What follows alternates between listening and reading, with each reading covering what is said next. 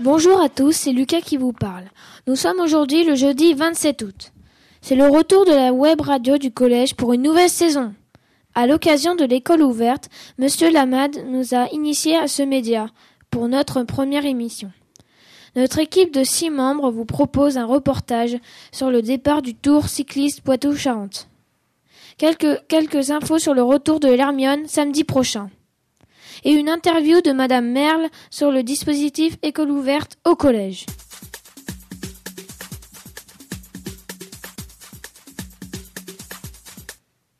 Nous avons accueilli hier en studio Madame Merle, la CPE du collège et organisatrice de l'école ouverte au collège.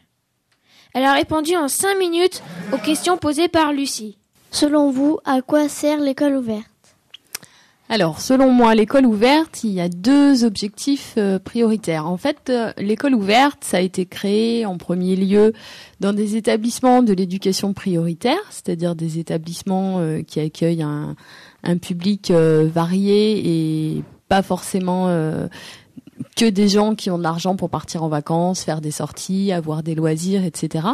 Donc l'école ouverte, ça permet d'accueillir gratuitement des élèves qui ne partent pas forcément en vacances pendant des périodes de vacances et de leur donner des occupations et des loisirs, euh, des sorties culturelles, la possibilité de faire du sport, des sorties et aussi des révisions sans que ça coûte rien à leurs parents. Donc ça, c'était le premier objectif. Le deuxième objectif, qui est tout aussi important, je pense, c'est que ça permet aux élèves d'avoir une autre euh, vue du collège. En fait, le collège, c'est pas que pour travailler, réviser, apprendre, etc. Le collège, ça peut être aussi un lieu où pendant les vacances, on a le plaisir de se retrouver et de partager des activités de manière un petit peu plus cool, décontractée et de prendre euh, du plaisir d'une façon qu'on peut pas forcément faire quand c'est la période scolaire. Voilà, donc ça permet de se retrouver et ça permet aussi, je trouve, pour les futurs élèves, ceux qui vont rentrer en sixième, d'avoir une image positive du collège et de prendre possession des lieux un petit peu d'une façon plus décontractée, avec moins d'élèves, puisque pendant l'école ouverte, il n'y a pas tout le monde. Et du coup, ça permet de faire connaissance, de lier des amitiés et de se sentir bien au collège pour pas appréhender la rentrée, ou en tout cas pour moins appréhender la rentrée. Quelles sont les activités proposées aux élèves? Alors, ce que je vous disais, c'est en deux temps. Il y a deux types d'activités. Le matin, en général, c'est des révisions par niveau. Euh, sur euh, plusieurs matières. Donc on a des révisions en maths, en français, en histoire-géographie, en langue. Le matin, donc c'est des ateliers de deux heures. C'est par niveau. Il y, il y, en a pour les sixièmes, pour les cinquièmes, mais il y en a aussi pour les quatrièmes, troisièmes.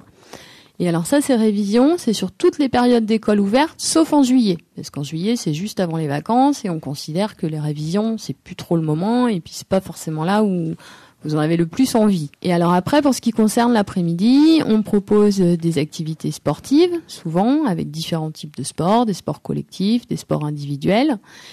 On propose aussi des activités culturelles avec des sorties, ça peut être des visites au musée, des sorties à la bibliothèque municipale. On a des activités manuelles, souvent. Euh, par exemple, sur cette session, on a du modelage de la terre, on a du land art. Euh, parfois, on a de la cuisine, du jardinage, du bricolage. On essaye de toucher un petit peu euh, à tous les niveaux. Et puis, ça peut être aussi un peu à la demande des élèves. Donc, c'est des activités qui sont encadrées soit par des assistants d'éducation, soit par des enseignants, soit parfois aussi par des personnes extérieures au collège. Euh, par exemple, en juillet, on a un graffeur qui est venu faire un atelier graffiti dans la cour avec euh, une dizaine d'élèves. Euh, voilà, lui, c'était sa, c'est sa spécialité. C'est un graffeur professionnel. Il travaille pas au collège, mais il est venu dans le cadre d'école ouverte. Les sorties sont gratuites, mais qui finance alors ces déplacements? Alors ça c'est un petit peu compliqué même pour moi. alors il faut savoir que c'est pas le collège qui paye les sorties d'école ouverte. Il y a ce qu'on appelle une enveloppe particulière. Euh, c'est de l'argent qui est versé par plusieurs ministères. C'est une enveloppe interministérielle. Donc il y a de l'argent qui vient du ministère des Sports, de la ville, de l'Éducation nationale. Et tous les ans, on peut jamais savoir à l'avance combien va y avoir dans l'enveloppe. Donc ça, c'est un petit peu compliqué. Euh, et quand cet argent est versé et qu'on sait combien il y a dedans, on peut voir ce qu'on va mettre en place comme activité et établir un planning. Mais effectivement, c'est important de rappeler que c'est gratuit pour tout le monde, pour tous les élèves, y compris les grosses sorties. cette semaine, vendredi, on va aller au Puy du Fou et ça ne coûte rien aux élèves. Pourquoi le self est-il malheureusement fermé pendant l'opération? Alors ça c'est une question d'organisation. Le self il peut pas fonctionner que pour euh, une petite partie d'élèves comme ça. D'abord euh, la chose importante à savoir c'est que là les agents de service ils étaient encore en vacances jusqu'à mercredi, donc personne ne travaillait à la cantine, donc c'était pas possible de faire la cantine. Et puis en plus on, on peut pas comme ça ouvrir le self et prévoir des repas pour juste une petite portion d'élèves. Le self il fonctionne quand il y a tous les élèves du collège. Merci Madame Maire d'avoir répondu à nos questions. De rien, merci à vous. Voilà une interview qui nous a bien éclairé sur ce dispositif. Et, et maintenant, une petite pause musicale.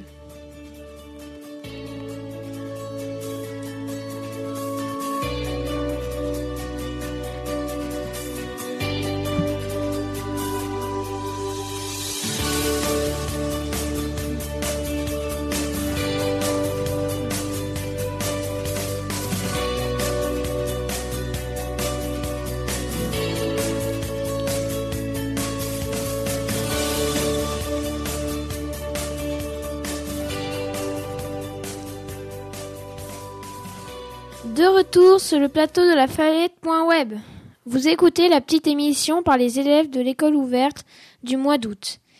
Nous nous sommes intéressés à deux événements populaires qui se, déroulent cette semaine à Rochefort. Vous n'êtes pas sans savoir que l'Hermione est de retour après sa traversée de l'Atlantique et son séjour en Amérique. Louis nous donne quelques précisions sur cet événement. En effet, Lucas, le samedi 29 août, l'Hermione à Rochefort dans dans sa ville natale. La frégate a quitté hier, mardi, le port de Bordeaux. Elle arrive donc quatre jours plus tard dans notre ville, sur le bord de la Charente. Les festivités en son honneur sont organisées pour son arrivée. Un grand feu d'artifice est ainsi tiré samedi soir.